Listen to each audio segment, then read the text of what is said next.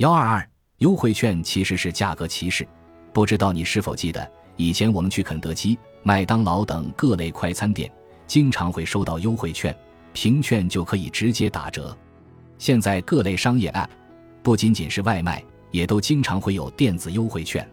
正如你的疑惑，商家为什么要搞个优惠券呢？直接降价不是更能吸引顾客吗？这么搞来搞去，不是自找麻烦吗？的确。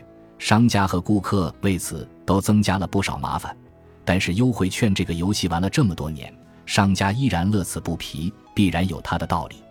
这么来问个问题吧：如果你是卖冰棒的，目前有两个库存，成本只需要每根两块钱，现在有两个人来买冰棒，你知道，A 顾客愿意出七块钱来买，B 顾客愿意出五块钱来买，那么你应该把价格定为多少？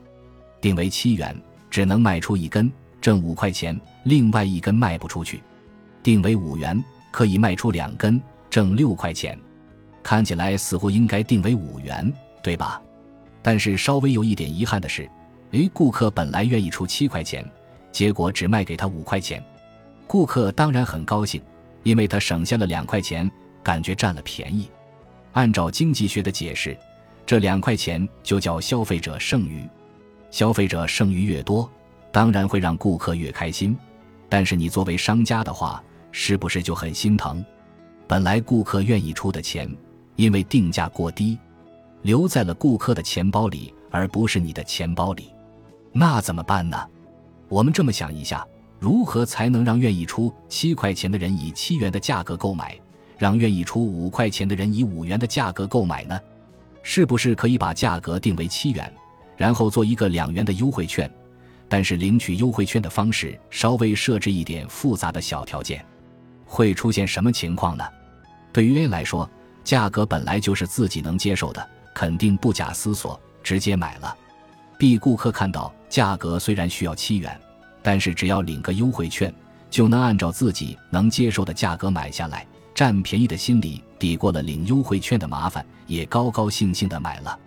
所以，对不同的消费者来说，它的价格需求弹性不同，也就是说，他对价格的敏感度不一样。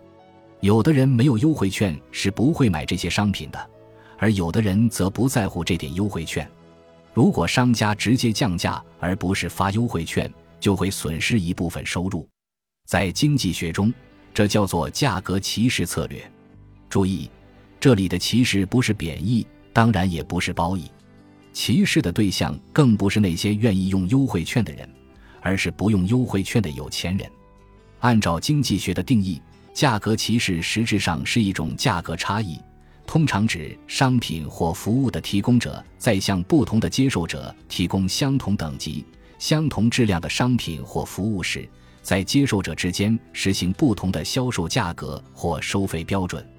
经营者如果在没有正当理由的情况下，就同一种商品或服务，对若干买主实行不同的售价，则构成价格歧视行为。价格歧视是一种重要的垄断定价行为，是垄断企业通过差别价格来获取超额利润的一种定价策略。